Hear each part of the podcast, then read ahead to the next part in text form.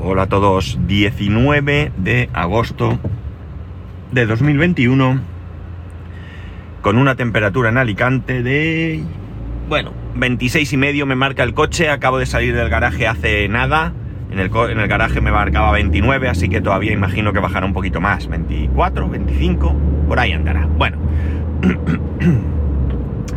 ayer os hablaba de, en un momento dado, os comenté que iba a, echar... Eh, gasolina al coche, gasoil concretamente, ¿no? Y que estaba escuchando el podcast Mi Eléctrico de Pedro Sánchez y Cristian García, si no recuerdo mal, perdona, Cristian. La cosa está en que. En que, bueno, en primer lugar, es un podcast que me resulta tremendamente interesante, ¿no? Eh, ya sabéis que yo le doy muchas vueltas al tema del coche eléctrico es cierto que en este momento no vamos a cambiar ninguno de los dos coches por un coche eléctrico, eh, pero también es cierto que nosotros ya hemos tomado la decisión de qué va a pasar en un futuro. Y es por ello que este podcast, podcast concretamente es muy muy interesante. En primer lugar, va a ver, si tenéis interés por el tema del coche eléctrico, yo lo recomendaría. ¿Por qué? Porque es cierto que ellos su experiencia en cuanto a vehículo la van a dar con el Mi eléctrico. Pero también es verdad que hablan de otros temas, eh, eh, tarifas eléctricas y otros eh, cargadores, etcétera, etcétera. ¿Qué ocurre? Que aunque vuestra intención, como la mía, no es comprar un Mi eléctrico, es cierto que la, la experiencia es tremendamente interesante. ¿Por qué? Porque estamos hablando de dos personas que han apostado por un coche pequeño, un coche con una batería limitada. Bueno, todas las baterías son limitadas, entender limitada como, como limitada en, autonomía. bueno, también todas son limitadas en autonomía, no me estoy explicando bien. Me refiero a una batería pequeña, ¿no? Con poca carga. Porque eh, además, eh, eh, bueno, es cierto que Pedro conserva su, su Seat León, su vehículo térmico, pero no es menos cierto que ambos en, definitiva han apostado por tener ese coche como coche familiar, ¿no? En el caso de Pedro, ya digo, en el caso de Pedro podríamos pensar que tiene un poco de trampa porque tiene el respaldo del otro coche, aunque no lo suela utilizar.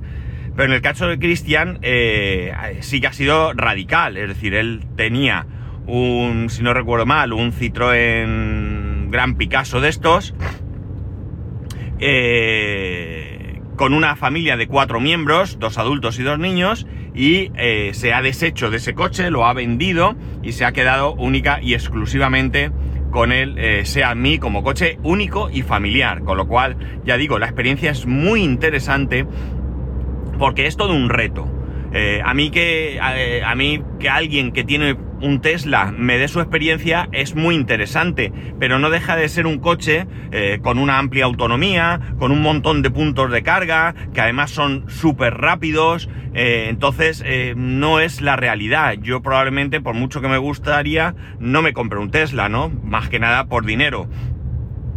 Pero, como digo, mm, la experiencia que realmente es enriquecedora es la de unas personas que han apostado por un vehículo con una, eh, con una autonomía pequeña, eh, relativamente pequeña, y que además eh, es el coche único, ¿no? en mi caso no va a ser ese en ningún momento, y no va a ser ese porque en casa tenemos dos vehículos que no son necesarios, con lo cual cuando llegue el momento de cambiar de coche,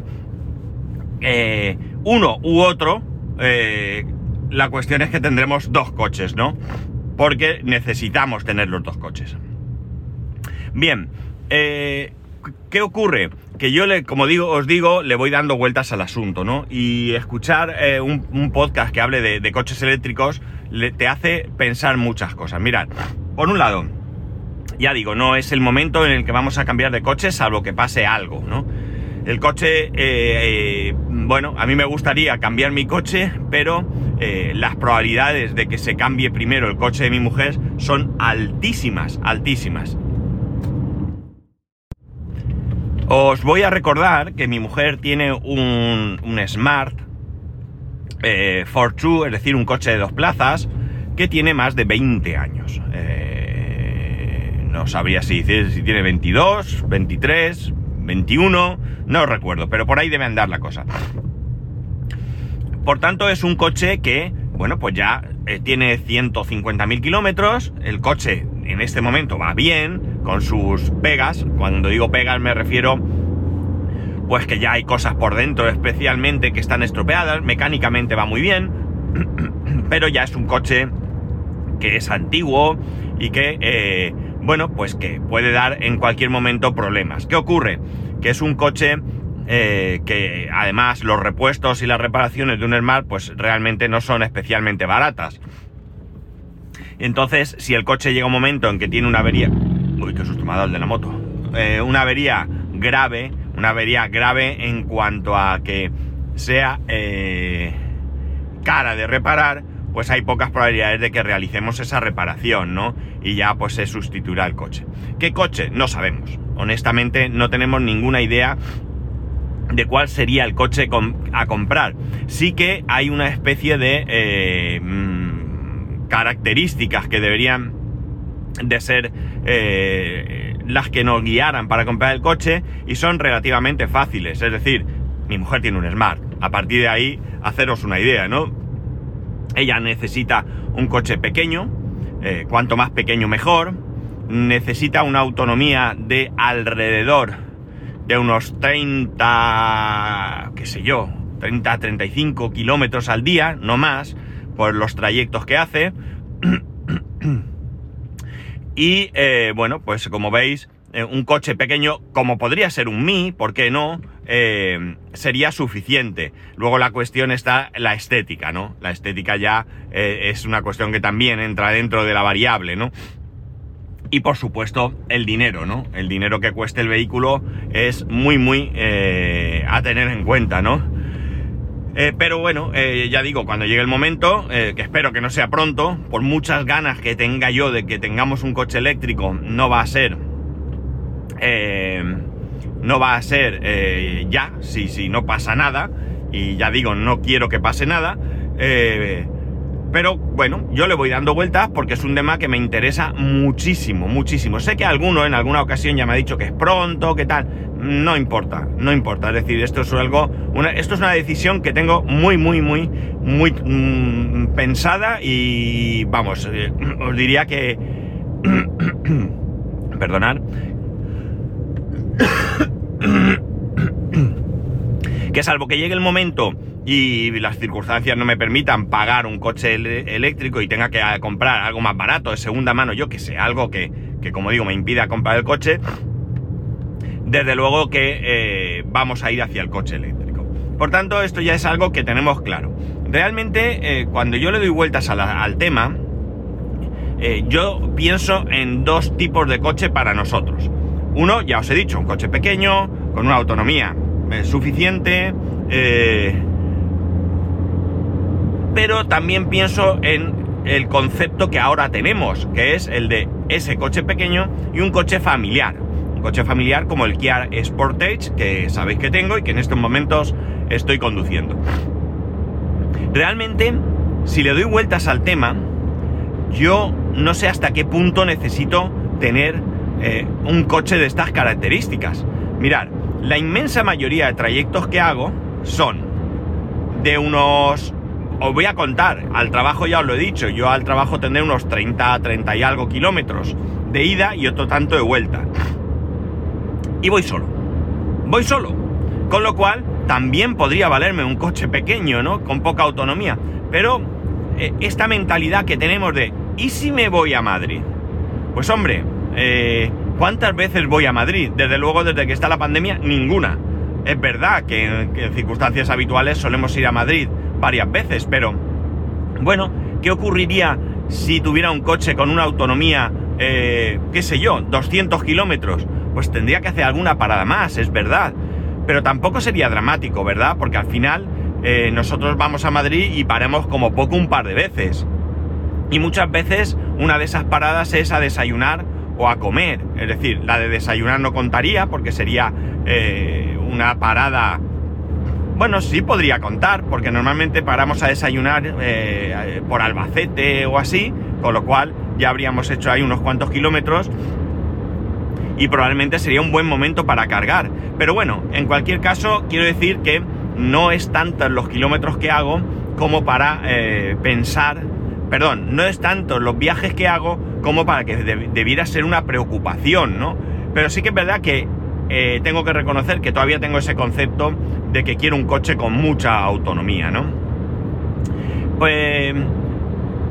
Pero en el día a día, ya os digo, es decir, yo tal como eh, está sucediendo en este momento, voy absolutamente solo, voy camino al trabajo, sí es cierto que voy por autovía, con lo cual, pues bueno, un coche que vaya bien por autovía, que entiendo que todos, eh, sobre todo en estas distancias que estamos hablando, eh, me sería más que suficiente, ¿no? Sería un coche más que suficiente y entraríamos ya en un rango de precios menor, ¿no? Mm, pero, eh, como os acabo de decir, mi mentalidad de momento no me permite pensar en otra cosa que no sea un coche con una cierta autonomía. De hecho, os tengo que decir que ahora mismo un coche que me gusta mucho es el Kia EV6 y cuando lo miro siempre me voy a, la opción que tiene más batería, ¿no? A una opción que hay, que no recuerdo muy bien ahora mismo la autonomía, pero hay una opción con una batería de mayor eh, capacidad que creo que te permite unos 100 o ciento y pico kilómetros más de autonomía. Y ese es el coche el que yo voy a mirar siempre, ¿no? Esto no quiere decir que me vaya a comprar un Kia EV6, ¿eh? Es un coche que me gusta, ¿no? Eh, como os he dicho, no tengo idea y llegado el momento le daría muchas vueltas. Me gusta el Volkswagen ID3 y el ID4 sobre todo. O sea, que hay coches ahora que me, que me están... Eh, que me gustan, ¿no? Pero que, como también os he dicho hace un ratito, el tema económico eh, prima mucho, ¿no? Bueno, el caso es que es una cosa que, bueno, pues la tengo ahí, ¿no? La tengo ahí y es una de esas cosas que le doy vueltas muchas veces y que a veces me sorprendo a mí mismo pues mirando por internet, eh, coches, precios, dándole vueltas y demás a una cosa que como ya sabéis no es prioritaria en este momento. Otro tema al que le doy muchas vueltas es el tema de la carga, que seguro que ya habéis pensado en ello. Eh, yo creo que en el día a día, en el día común de mi vida, y de la vida de mi mujer no tenemos absolutamente ningún eh, tipo de problema a la hora de cargar, ninguno en absoluto. ¿Por qué? Porque ya os he dicho la autonomía de la que estamos hablando y nosotros guardamos el coche en, garaje eh, privado, ¿no? tenemos plaza de parking en nuestra vivienda, con lo cual ahí podemos poner el cargador. Es más, ya hay una preinstalación de, eh, de ¿Cómo se dice esto? de cargador, ¿no? Es decir, la preinstalación no es más que están hechos todas las bandejas por donde deberían ir los cables en caso de que te pongas el cargador. No hay, no, no significa otra cosa, no hay cableado, no hay nada, ¿no? Simplemente que eh, de alguna manera es muy fácil llevar los cables desde el contador, desde el contador eh, de la compañía eléctrica, hasta la plaza de garaje, ¿no? Pero yo le daba vueltas a unas cosas, que son cosas que tú no piensas en un momento, pero que, eh, pues eso, escuchando un podcast, de repente caes en la cuenta. Y es lo siguiente. Nosotros tenemos dos plazas de garaje, y yo siempre he pensado, he pensado, dos plazas de garaje, dos cargadores, ¿no? Es lo suyo, ¿verdad? No, no tiene otra. Pues no, no. Como digo, escuchando a Pedro y a Cristian, te das cuenta de que eso a lo mejor no es posible. O por lo menos no es posible para aprovechar eh, una buena eh, potencia a la hora de cargar. Pero claro, también les escuchas y hay otro tema. Pero vamos por partes. Vamos a ver. Em, claro, mm, si yo pongo dos cargadores, los dos cargadores irían conectados a la potencia contratada en mi casa. ¿De acuerdo? Eh, me enteré ayer, escuchando a Pedro, que, o a Cristian, creo que lo dijo, bueno, Pedro comentó su experiencia eh, subiendo la potencia y, comentaron que tú en el, bueno, en el boletín, evidentemente, creo que en la factura también se puede ver, pero tú en el boletín puedes ver eh, la máxima potencia que puedes contratar. ¿Qué significa esto? Significa que cuando fue quien corresponda a hacer el boletín, certificó que tu instalación está preparada para eh, esa máxima potencia, ¿no? Esto no significa que no puedas tener mayor potencia. Esto significa que quien certificó, certificó hasta ahí. Evidentemente, es más que probable que esa instalación pueda ser mucho más, eh, más eh, mayor, ¿no? Más potente. La instalación del garaje la vas a hacer a posteriori, con lo cual tú ahí podrías eh, hacer una instalación para mayor potencia, pero claro, tú no contratas potencia para el cargador eléctrico del coche y potencia para tu casa, con lo cual manda la potencia que puedas poner en tu casa. Bien, en mi caso concreto creo, si no me he confundido, que puedo contratar hasta 9,2, ¿vale? 9,2 kilovatios. En estos momentos tenemos contratado 4,5, con 7, con 3, no recuerdo, ¿no? Lo que sea, ¿vale? Entonces, como digo, escuchando a Pedro, Pedro me encuentro que él tiene, eh, tenía contratada potencia 3,5 y que eh, ha solicitado cargar, eh, perdón, una potencia de 9,2. Eh, por circunstancias personales, personales no de su instalación o de su boletín, no ha podido hacerlo, si queréis lo escucháis, es el último capítulo de mi eléctrico, y bueno, pues se ha tenido que conformar con menos. Pero claro, ahora yo el planteamiento es el siguiente. Lo que ocurre es que hay muchas cosas que pensar, ¿eh? Fijaos. Por un lado, eh, si tú contratas 9,2, significa que quieres poder cargar el coche a la máxima potencia, ¿no? Es decir, lo máximo que el coche admita, tú quieres cargarlo para que puedas tener la carga máxima que tú consideres en una sola noche. Eh, imaginar, si vosotros, eh, claro, hay que, hay, que, hay que tener en cuenta el precio de la electricidad, es decir, el tramo donde, donde es más barato. Si empieza, que no lo sé ahora mismo, a las 11 de la noche o a las 10, no lo sé, eh, hasta las, qué sé yo, 7 de la mañana, pues vamos a poner de 12 a 7, ¿vale? Por hacerlo fácil. Tienes 7 horas para cargar. Si tú para cargar el coche al completo necesitas 9 horas, pues te falta, te falta tiempo. Pero también es verdad que ayer decían una cosa. No tienes por qué cargar el coche a tope. Carga lo que necesites al día siguiente. Es decir, si yo necesito por decir, para ir a trabajar un 30% de batería, voy a preocuparme de tener el coche cargado al 50%. ¿Para qué quiero cargarlo a tope? Sí, puedo cargarlo a tope y cargarlo menos veces a la semana, ¿de acuerdo? Si necesito un 30%, pues lo podría cargar cada 2-3 días en vez de cargarlo todos los días. Pero esta sería una opción. Eh, segunda opción, segunda cuestión, perdón, no opción, cuestión. Si eh, yo contrato 9,2 pongo dos cargadores, mm, no voy a poder aprovechar la máxima posibilidad de carga de ambos vehículos eh, al mismo tiempo. Es decir, cargarán menos porque eh, tendrán que repartir. Pero claro, yo ahora también me hago otro planteamiento y es, ¿realmente voy a tener la necesidad de cargar los dos coches a la vez? Todo es cuestión de ponernos de acuerdo, ¿verdad? Y establecer cuándo cargar. Entonces yo podría tener un único cargador en una de las dos plazas de garaje, con lo cual tendría ahorro económico, porque realmente eh, no tendría que poner dos cargadores, pondría uno solo. Y eh, además eh, la potencia contratada, que podría ser perfectamente ese 9,2, sería suficiente para cargar el coche, poner las babajillas, vamos, el consumo habitual de casa, ¿no? Y como digo, pues oye, sería cuestión de hablar. Oye, que yo cargo tal día y tú tal día. Tú aparca hoy en mi plaza y yo aparco en la tuya, por decirlo de alguna manera, ¿no? Pero todavía voy a más. Todavía voy a más. Resulta que, como bien sabéis, porque lo he comentado, en el trabajo yo tengo cargador. No se han establecido unas normas ahora mismo de carga. Es decir, no qué sé yo, podrían decir, eh, está abierto para cualquier empleado. O podrían decir, está abierto para cualquier empleado, eh, pero eh, le vamos a descontar del sueldo, qué sé yo, 20 euros al mes. Me invento, ¿eh? 20, 30, 15, no lo sé, me invento, ¿eh? O gratis o lo que sea, o solo utilizarlo en vehículos de la empresa. De momento no hay norma. De momento es verdad que que siempre hemos hablado de que si yo tuviera un coche, si cualquiera de nosotros, ¿no? Tuviera un coche eléctrico, podría perfectamente cargarlo ahí en el trabajo, ¿no? y no habría problemas de, coste ni demás.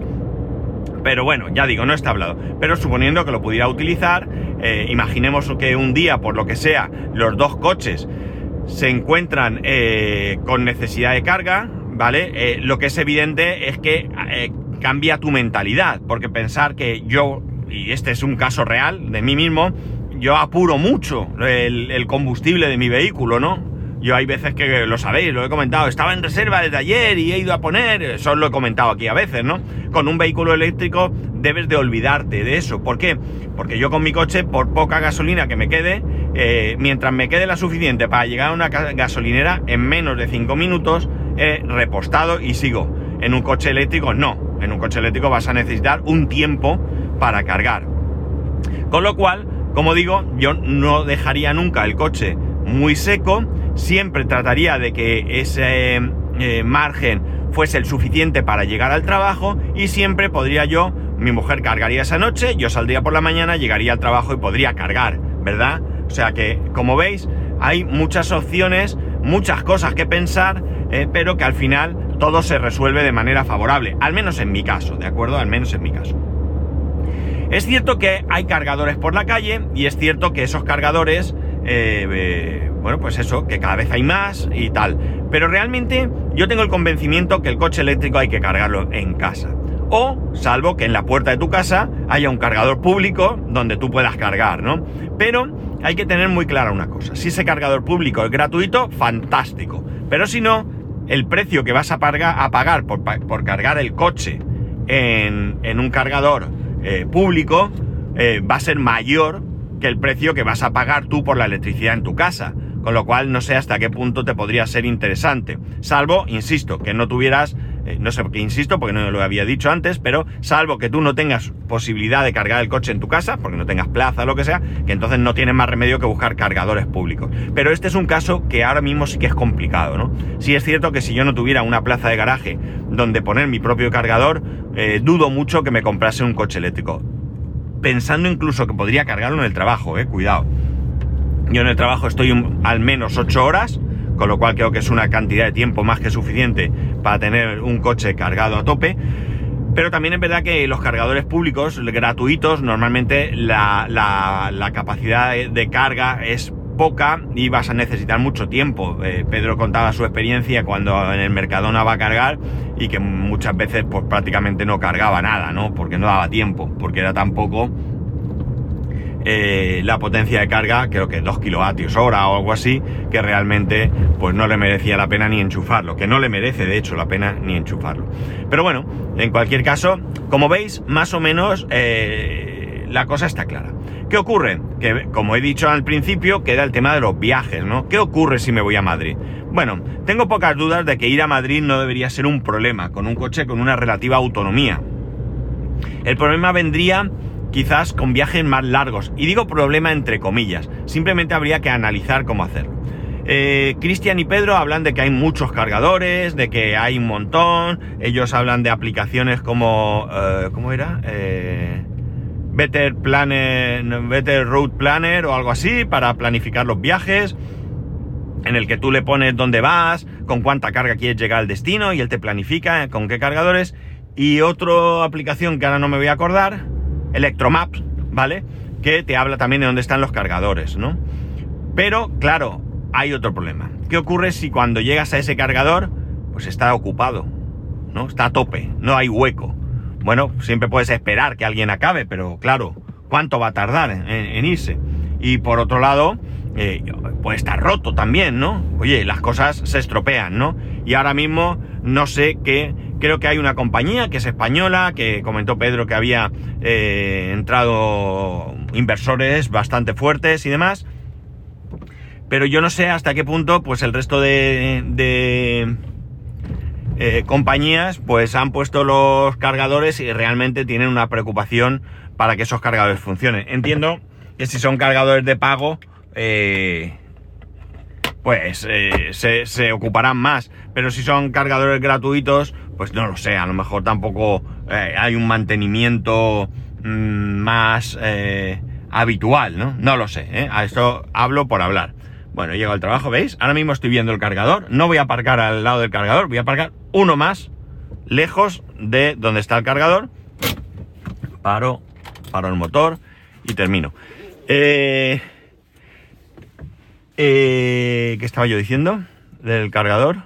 Eso, que puede haber compañías que a lo mejor no estén tan eh, pendientes de que todo funcione. Pero bueno, en cualquier caso, eh, al final eh, cada vez va a haber más cargadores. Y ya digo, a mí mi, estamos hablando del caso en el que uno va a viajar, ¿no? Si vas a viajar, las circunstancias son diferentes, tienes que planificar de otra manera, y es verdad que es mucho más complicado, o al menos más complicado, no voy a decir mucho, que viajar con un coche térmico, donde tú paras en cualquier gasolinera que las haya patadas, repostas en 5 minutos y continúas viaje, ¿de acuerdo? Eso lo tengo clarísimo, clarísimo que es así, ¿no? No es algo que me lleve a engaño. Pero ya digo, ¿cuántos viajes al año vamos a hacer? Bueno, a lo mejor también es el momento de ir a Madrid en AVE, ¿no? No lo sé, no lo sé. Eh, realmente eh, tampoco me preocuparía mucho ir a Madrid en, un coche eléctrico en el que tuviese que hacer una o incluso dos paradas. Sería cuestión de planificar y, por supuesto, eh, llegado el momento de tener un coche eléctrico, yo haría simulaciones con tiempo de cómo me afectaría el hecho de, de viajar de un sitio a otro. Y oye, ¿qué quieres que te diga? En el peor, peor, peor, peor de los casos, siempre se puede alquilar un vehículo. Eh, la cuestión es muy sencilla. Eh, ¿Cuánto dinero te vas a ahorrar por eh, en combustible? ¿Vale? Es cierto que el ahorro de un coche eléctrico se da con el tiempo, es decir, con cuanto más tiempo tengas el coche, mayor ahorro vas a tener, porque el ahorro, el coche probablemente cueste más que un coche térmico, probablemente no, cuesta más que un coche térmico, pero también es verdad eh, que vas a pagar muchísimo menos en combustible. Yo estoy cansado de ir cada, pues qué sé yo, una vez a la semana o así, a lo mejor, a poner 40 euros, 40 euros, es decir, creo que es un importe en combustible bastante alto, ¿no? Y bueno, pues si pudiese bajar eh, el, precio, el dinero que gasto en combustible, pues, y además aportas al medio ambiente y además me hace ilusión tener un coche eléctrico, pues cumplimos muchas cosas. Bueno, nada más. Ya sabéis que podéis escribirme a arroba spascual, spascual arroba spascual.es, el resto de métodos de contacto en spascual.es barra contacto. Un saludo y nos escuchamos mañana.